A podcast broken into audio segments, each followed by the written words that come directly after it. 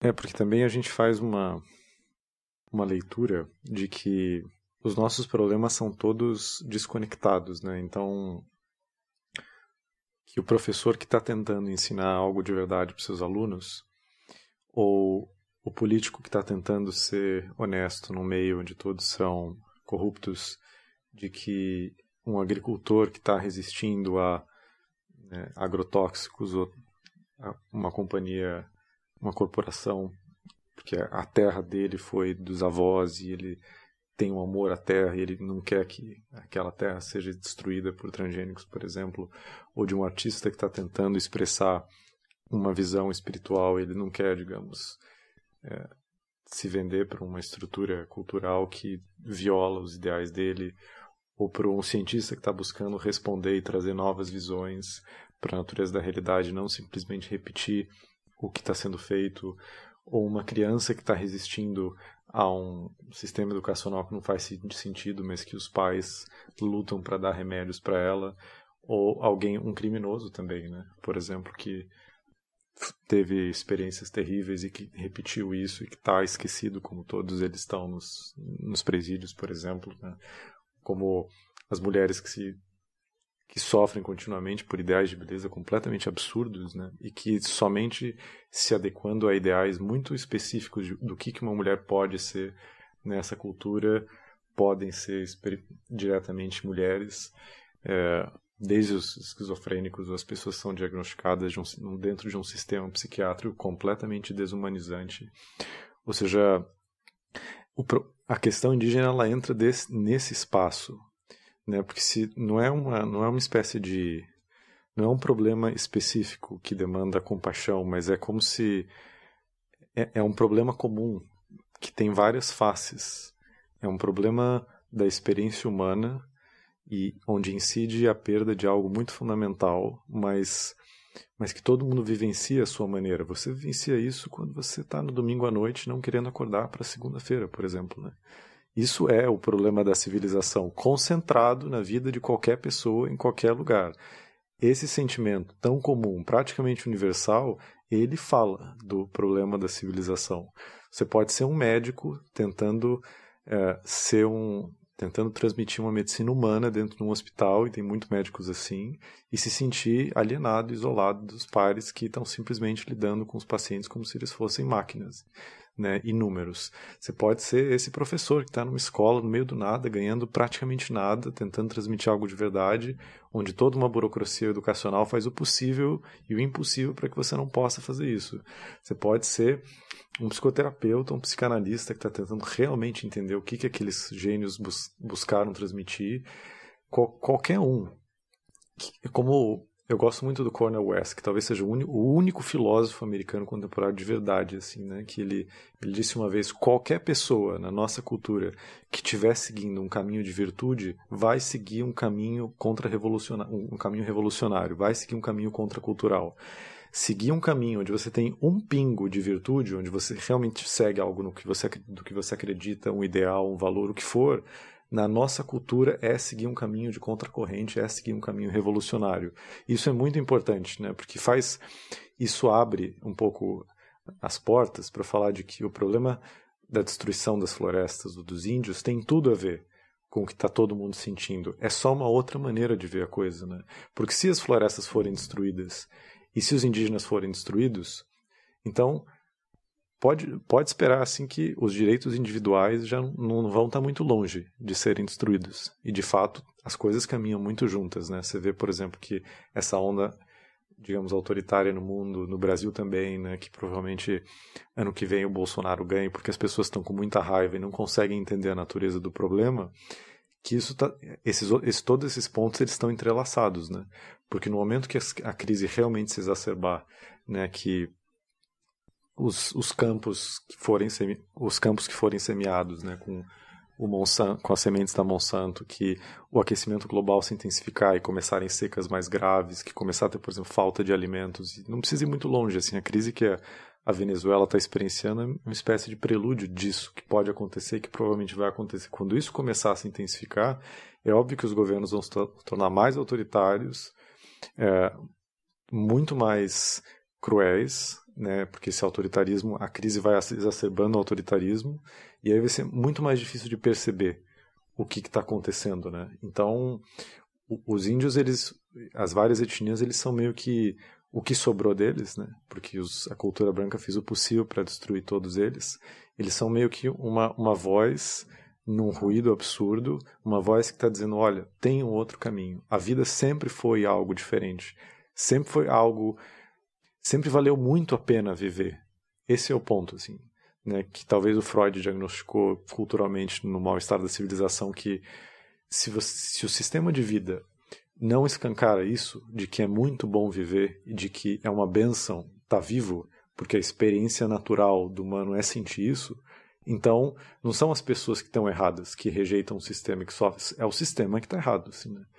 Tem que chegar uma hora onde as pessoas dizem basta, assim, eu não vou compactuar com algo que não dignifica o espírito humano, não faz sentido e algo que não deve ser perpetuado, porque se isso for perpetuado, a gente vai simplesmente se autodestruir, destruir o ambiente junto, né? E já está acontecendo, né? O exemplo do, do abraço da serpente é muito profundo, porque é um momento onde do, duas visões de mundo se tocam, né? Tem o, tem o indígena, né? Que ele perdeu o contato com a sua cultura, e aí tem o, o antropólogo, é, na verdade é o, é o botânico alemão, que vai buscar né, a chacruna para se curar, porque a cultura dele está destruída, ele precisa de alguma coisa para se curar, e aí um cura o outro. Né? Os indígenas curando o alemão recuperam o contato com a sua cultura, que foi perdida pelo contato com os brancos, e os brancos entrando em contato com a cultura indígena, eles se curam de, de terem se perdido e se desvinculado de se dissociado completamente da natureza. Né? Então, esse movimento duplo, é, ele não é à toa que ele acontece com as pessoas que fazem parte dos movimentos ayahuasqueiros, que vão tomar os enteógenos, que buscam fazer temascal, que vão fazer o caminho xamânico da busca pela visão, ou que buscam é, ir fazer trilhas e ficar um, tempos meditando como se fazia antigamente, né? Ou seja, tem várias portas, mas tem várias portas pro, pro, pro contato, assim, de volta com aquilo que foi perdido para essa consciência primordial, né? Porque se isso não acontecer, digamos, né, o, o destino vai ficando meio selado, assim, né? Porque cada vez o, o, funil vai ficando mais estreito, já já tá, ou seja, tem aquele famoso o relógio do apocalipse, né? Que criaram o Doomsday Clock, que criaram nos anos 50, depois da invenção da, da bomba de hidrogênio, que ele conta quantos minutos a gente está da meia-noite. Né? Tem esse relógio, não sei se já ouviram falar do relógio não, do Apocalipse. Não, não. É, é o Doomsday Clock. E aí você entra na internet e, e é, um, é um comitê, é um conjunto de cientistas, de pensadores, que eles fazem uma avaliação do estado da geopolítica global, do estado das coisas, e eles calculam, estimam, assim, quantos minutos a gente está da meia-noite, que seria tipo o fim. E o relógio nunca teve tão próximo quanto está agora. Assim, ele teve, a única vez que ele teve tão próximo foi em 1900 e sei lá, 48, no auge da Guerra Fria, logo depois que os Estados Unidos desenvolveu a bomba de hidrogênio, uma coisa assim, e, que era quando a gente chegou a dois minutos da meia-noite. E a gente está agora a dois minutos e meio da meia-noite, como civilização global, né? Então, então existe uma, eu sinto que existe uma urgência que é pessoal, ou seja, que as pessoas estão, são tocadas, ou seja, especialmente agora no Brasil, está todo mundo sentindo uma crise profunda. Todo mundo. Assim. Não tem nenhuma pessoa que eu acho que tem o mínimo de lucidez, a não ser as pessoas que estejam realmente se, se aproveitando do, da crise, né? Mas as pessoas que ouvem essas coisas, que pensam essas coisas, todo mundo sente isso. A questão é o que o que tende a ser um problema é tá e como e por onde, que são pontos práticos, porque cada experiência de abertura de consciência, de ampliação de consciência, gera novas percepções, novas ideias, novas concepções né, de mundo. E, consequentemente, de certo modo, exacerbam a crise. Porque o que estava pior fica pior. Porque você está simplesmente mais lúcido em relação a isso. Né? Então, perceber isso também é algo assim, muito importante. Né? Buscar caminhos e de poder comunicar vias opções, métodos, né, as pessoas se reunirem, morarem juntas em comunidades não convencionais, seguirem caminhos não ordinários, poderem até, o que eu considero até mais importante é validar as próprias percepções. Que a questão também é uma de, de validar as próprias percepções. de validar o que você sente, o que você percebe, de validar isso que supostamente não deve ser validado em prol de uma ideologia coletiva absolutamente destrutiva, né? É muito necessário mesmo e até vai num, num pensamento de que às vezes as pessoas elas se jogam para certas experiências com, com propósito individual, mas quando você realmente emerge e, e se conecta, você sai com uma, uma potência coletiva dentro de você. Então, é como se tá, você tem seu você tem sua busca, você tem as suas vontades, mas você vai ter uma visão sobre elas, mas você vai estar com uma potência coletiva com relação a elas, assim. Você não é capaz de agir sozinho com relação a elas. Tudo em volta influencia. Então, é uma coisa importante assim, né, da visão ancestral de que o coletivo é o que conta, né? A gente se transforma por dentro para poder transformar o fora, né? O que está por fora da gente. Então, realmente, essas medidas de, de abraçar mais a comunidade e tentar e tentar difundir uma visão, eh, elas são muito importantes. Claro, claro. E, e eu acho que vem disso, né? No sentido de vem de resgatar uma unidade comum que foi perdida, né? E o sentido de comunidade é de unidade comum. Se a gente não sente essa unidade comum a partir das nossas próprias vísceras, né? Se, se a gente não sente as outras pessoas como estando em comunhão com isso, né? A gente simplesmente o outro o outro é um potencial inimigo. A gente teme o outro, a gente se compara com o outro, a gente compete o outro com o outro. Você não sente que o outro é é um que, que o outro que o outro e você estão em comunhão com algo maior, né? Que é essa é, é, essa visão original, né? Então isso que você disse assim, né, dos dos indígenas como guardiães disso e das pessoas que estão estão fazendo essa transmissão, com certeza, porque é, eu tenho muito a sensação assim de que tempos difíceis virão, né? Acho que desde que eu era adolescente, quando estava lendo os primeiros livros do Daniel Quinn, que é um autor que escreve sobre a crise da civilização. Ele tem alguns livros onde tem um gorila que ensina uma menina sobre as origens da civilização. Um livro chama Ishmael. E, e ele escreveu um outro livro que chama Além da Civilização, onde ele fala sobre outros caminhos. Né? E ele está falando um pouco pela perspectiva do colapso e disso que já está sendo sentido há muito tempo, né, e pressagiado muito tempo. Então, talvez em tempos difíceis, em tempos onde economicamente se torna difícil, politicamente, socialmente, essas, esses outros caminhos vão se tornando cada vez mais importantes, porque isso é um resgate de uma esperança, no sentido de dizer, tá, se o caminho do mainstream, se o caminho da, da cultura como um todo não é um caminho de esperança, porque ele não é, para um número enorme de pessoas, na verdade ele se tornou até opressivo né, para pessoas de múltiplos países que estão sendo estão em guerra, por exemplo, como a Síria, ou até pessoas do nosso país, né, que estão sendo oprimidas em vários sentidos. Se esse é um caminho não viável, então quais são os caminhos viáveis? Quais são os caminhos onde ainda é possível ter, dizer não? Por aí acho que faz sentido encontrar um, um resgate de valores ou de um mundo melhor, né? E aí mapear um pouco isso, né? Seja o caminho dos índios, caminho dos enteógenos ou as pessoas que estão fazendo contato com a permacultura, que estão morando fora das cidades, os caminhos espirituais vários e a experiência né, de, de, cada pessoa é diferente, porque o contexto de cada pessoa é diferente, né? Mas, mas a experiência desse resgate, é, como a gente disse, né? Eu sinto que é algo é algo universal e acho que é bom que seja assim, que essa percepção ocorra, porque aí nem que seja um reencontro pelo pelo sofrimento mesmo. E a humanidade tem essa, essa história, né? Ou seja, nos momentos onde a, a, corda está realmente no pescoço, nos momentos de, como aquele documentário muito bonito, bonito que fizeram sobre o acidente nos Andes, né? O Vivos, que foi o acidente daquele grupo de, aquele time de rugby que eles caíram nas montanhas em 1972, o grupo chileno, estavam indo para o Chile. E aí eles caem, o avião deles caiu no meio das montanhas. Eles ficaram, se não me lembro, 40, 60 dias isolados, assim, sem no, achando que ninguém ia encontrar eles. E aí, num determinado momento, eles não têm mais comida. e só tinham sobrado os corpos dos, das pessoas que morreram. E, e eles tiveram que tomar a decisão de tirar a carne dos corpos para poder viver e comer aquela carne. E eles fizeram isso. Assim.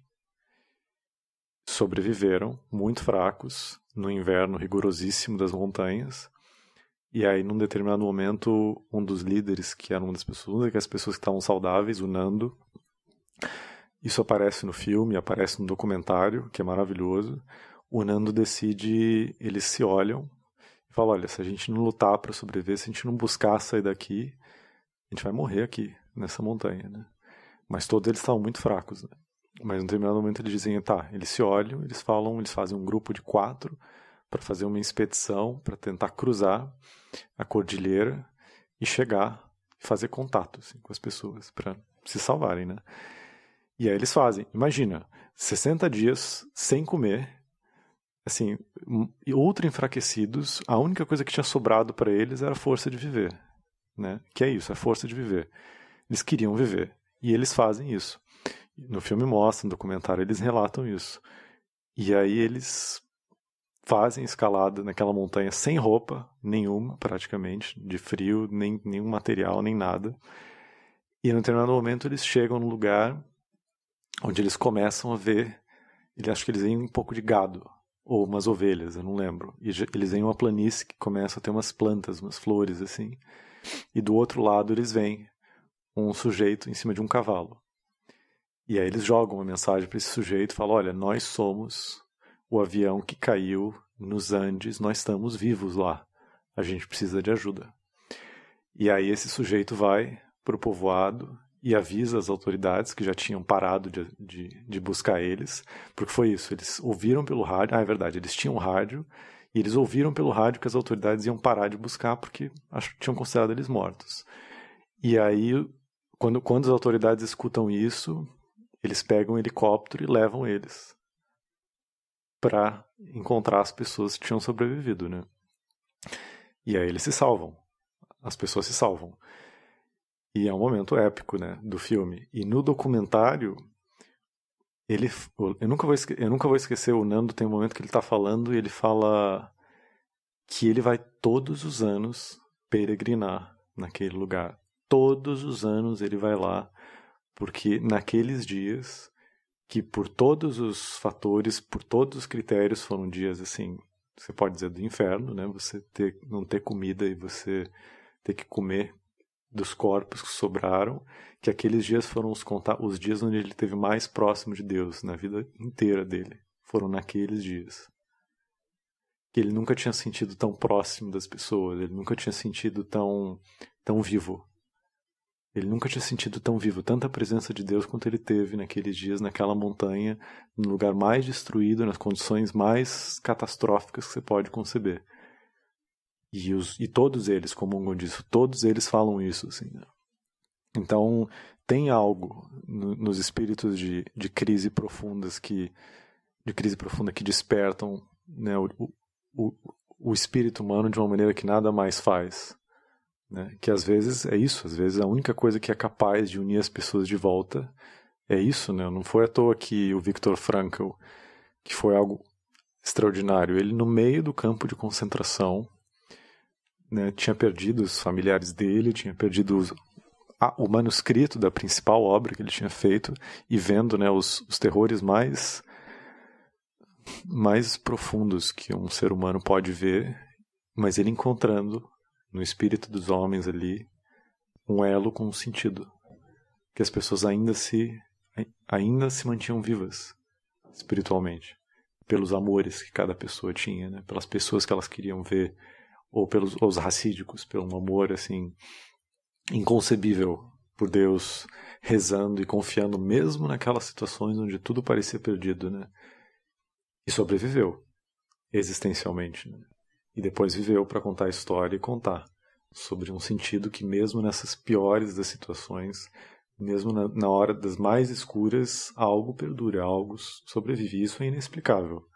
Não tem como explicar como é que a coisa pode sobreviver a uma situação dessas, né? E a situação é essa para muitas, muitas pessoas, né? Seja é que a gente não abre os olhos para ver a extensão do sofrimento que permeia a cultura, a sociedade, a civilização, mas é muito vasto.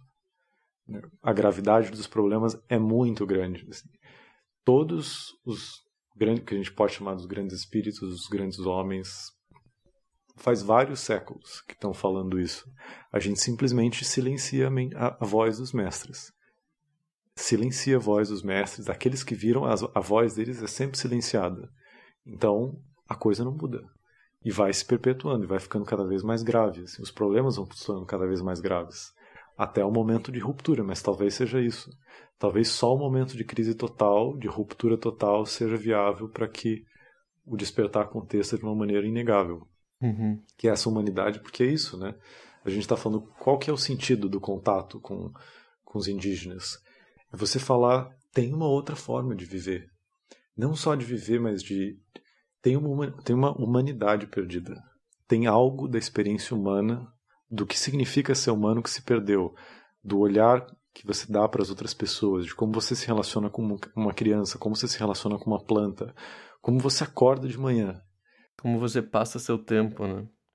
Exatamente, como você passa o seu tempo. Tem algo absurdamente fundamental da experiência humana que se perdeu e que tá, tá ali. Eles têm. E esse algo se desperta em momentos de catástrofe, em momentos de crise. Não só nisso, em momentos de glória. Né?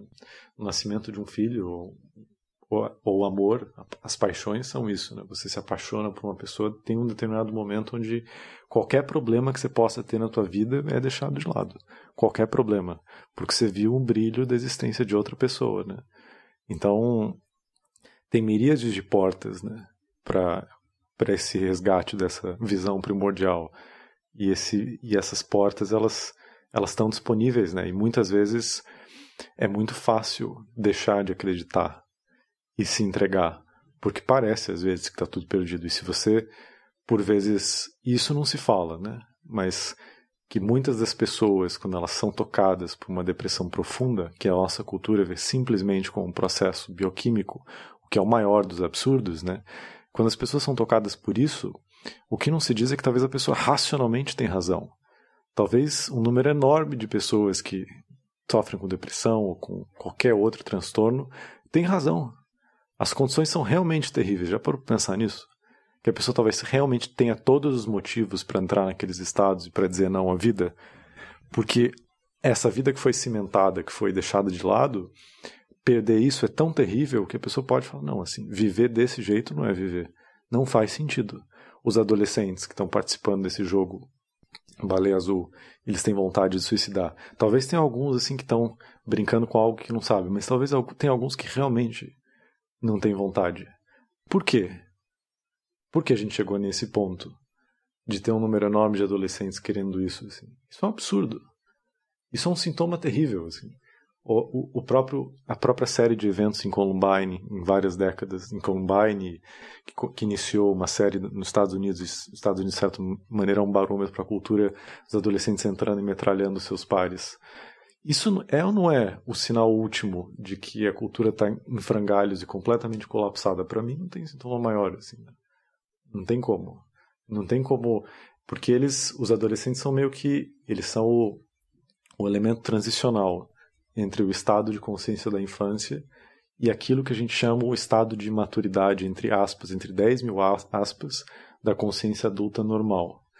Isso que a gente chama o estado que é o objetivo, supostamente, do desenvolvimento da consciência, é, é um estado que está tão aquém das possibilidades da consciência que entrar nisso, de fato, assim, é algo trágico para os adolescentes. E eles sentem isso, mas eles não têm palavras. E não só eles não têm palavras, como a voz deles não é ouvida.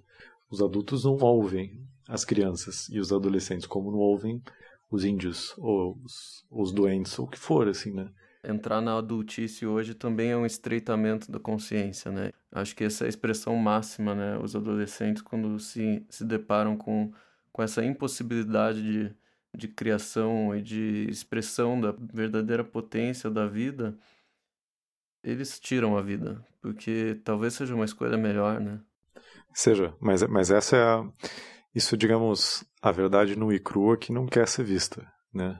Não quer ser vista pelos psiquiatras que fazem parte do establishment, não quer ser vista pelos psicoterapeutas, não quer ser vista pela, pelos porta-vozes da cultura, pelas famílias, isso não quer ser visto, né? Porque, digamos, isso faz parte do, do pacto de silêncio que a cultura faz, dos tabus. E tem um número enorme, gigantesco de tabus. Isso é um pacto de silêncio. Dizer que fazer parte da cultura do jeito que ela está hoje é renunciar à nossa voz pessoal e à nossa originalidade e o estado de consciência básico de uma maneira tão absurda que se você é sensível a isso, não faz sentido viver. Agora, se você diz isso, você pronto, você, você coloca o dedo na ferida, mas a cultura não está disposta a colocar o dedo na ferida porque é uma ferida.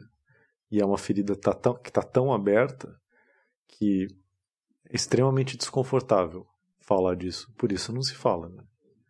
Né? Por isso, a gente preferiu é, olhar para os transtornos espirituais, para os problemas espirituais das pessoas pela ótica de atividade neuronal, pela ótica dos neurotransmissores, e medicalizar os problemas do espírito. Então é mais, é mais fácil medicalizar do que. Não que as pessoas não possam tomar remédios, isso acho que existe um livre-arbítrio e às vezes pode ser útil, mas dizer que isso é o fim da história é, isso é o grave erro que a cultura faz, né? Porque aí a cultura não é capaz de olhar para si mesma e fazer uma autoanálise e dizer, olha, esse trem está descarrilhado. Né? e as pessoas estão sofrendo porque de fato o trem está descarrilhado. Né? Que todo um modo de viver está em questão. E a nossa relação com várias esferas da vida está a gente estava falando dos índios ou das crianças ou as pessoas que estão sofrendo patologias psiquiátricas, por exemplo, mas é, você pode olhar para qualquer direção e perceber isso, né? Perceber se os professores têm algo a dizer, os alunos têm algo a dizer, os políticos teriam algo a dizer. Por isso que talvez eles estão saqueando o país, porque eles sentem que o barco está realmente afundando, é como se fosse a última. Por, assim, eles podem ser os, os maquiavélicos da história, mas o mal também tem algo a dizer, né? É como se cada pessoa no, no drama, cada classe ocupa uma certa posição e a sua voz fala né, do que vai sendo vivenciado por todos. A sua maneira, variações de um mesmo tema. Né? A gente tem algo a dizer, senão a gente não, tá, não estaria falando nesse programa. Né? A gente está tentando entrar em contato com o que o Colin Wilson chamaria, chamaria de outros outsiders. Outras pessoas que estão vendo a cultura de fora e que têm essas mesmas reflexões mas que num determinado momento, antes das máscaras caírem, todo mundo se sente isolado, né? É como e esse é um ponto interessante, né? A gente poderia dizer que é como se todo mundo acha que o problema é só seu, até o momento que todo mundo levanta a mão e fala: olha, eu também estou sentindo isso. Aí acabou. As máscaras caíram. Aí todo mundo que se sentia isolado, excluído, é como aqueles bailes, né? Quando você tinha 13 anos né? Que todo mundo se sente tímido e ninguém convida ninguém para dançar. Uhum. Porque, todo, porque todo mundo sente que o outro é mais corajoso que si. Aí, de repente, quando uma pessoa faz, acabou. A pista tá tomada, né? É, a pista tá tomada. É a primeira pessoa naquela alegoria clássica a falar o rei está nu, né? Na procissão que o rei saía e o rei não tinha nenhuma roupa, e ninguém falava nada, ninguém tava nem percebendo isso. De repente, uma pessoa levanta a mão e fala: Olha, o rei não tem roupas. Uhum o rei está nu. Aí de repente fala, nossa, o rei está nu. Pronto, o dedo na ferida foi colocado. Aí de repente algo que era obscuro e inconsciente, que não podia ser dito, o tabu é quebrado, né? E aí isso pode ser dito, pode ser discutido, pode ser debatido.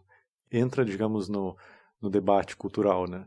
Que é o que faz a cultura se transformar. Então, a posição dos outsiders, né, das pessoas que têm essas percepções, mas que sofrem caladas ou que buscam expressar de uma maneira ou outra, seja na arte, seja no que for, é muito importante, né? Porque num momento como esse, muitas pessoas se sentem assim. Muitas pessoas sentem que algo está profundamente errado e que o mundo do jeito que ele está e que ele é validado ideologicamente pela cultura dominante não faz sentido. Porque é isso. A gente absorve, digamos, um modelo cultural que te diz que o que você sente, o que você pensa, não tem valor próprio. Assim. A tua voz, os teus instintos não têm valor perante a cultura dominante. Então, cada pessoa é levada a fazer uma espécie de um repúdio inconsciente de si mesmo. Isso eu falo como, como ser humano, como pessoa que reflete como psicoterapeuta, se tem alguma coisa que a verdadeira análise, a verdadeira psicoterapia faz é reempoderar o indivíduo, reempoderar o que você sente, o que você percebe, os teus valores. E aí é impressionante que quando cada pessoa faz isso, ela instantaneamente entra em harmonia com uma espécie de ordem universal, instantaneamente. Se você volta a se perceber e dar valor aos teus instintos, às tuas emoções, ao que você pensa, às tuas percepções, se você retoma isso mesmo, você entra em harmonia com, uma, com um caminho universal, ou seja, não é algo, não é casual isso, não é acidental. É porque existe uma ideologia opressiva coletiva que impede isso de ser feito. Então isso só é feito com enorme suor, lágrimas e sangue. Por todo mundo, assim. Você pode ser o Terence Malick, que teve que ficar 20 anos sem fazer um único filme porque ele estava tentando entrar em contato com a voz artística dele se manter íntegro dentro de uma estrutura onde esse tipo de integridade não pode existir. Ou até os exemplos mais normais mesmo. Por que, que a Amy Winehouse teve que se matar? Por que, que Kurt Cobain se matou? Por que, que o Jimi Hendrix se matou? Por que, que a Jane Joplin morreu, todos eles com 27 anos? Ninguém para para falar disso. Por quê? Os melhores, os mais criativos, como eles foram, tiveram que morrer com 27 anos. O que, que isso fala da cultura na qual eles existiram? Por que, que a gente não fala assim de como o meio cultural destruiu a Amy Winehouse, por exemplo? Muitos outros heróis, né? Muitas outras figuras. O Jung tem um texto sobre isso no livro vermelho. Ele fala sobre o que, que significa quando uma cultura destrói os seus heróis, destrói essas pessoas mais significativas. Isso também tem um peso. Mas é claro, a cultura acha que não. Né? Por que, que o Van Gogh deu um tiro no estômago quando ele tinha 37 anos? E por que, que ninguém olhou as pinturas dele enquanto ele estava vivo, mas hoje uma pintura dele vale 100 milhões de dólares?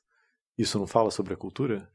Que é, é como se só quando eles estão mortos eles têm um valor, mas enquanto eles estão vivos, eles têm que rejeitados porque eles precisamente a existência deles põe o dedo na ferida de tudo que está errado no mundo e não preciso nem falar, assim, né, de quem que teve que ser crucificado para poder transmitir a mensagem, né?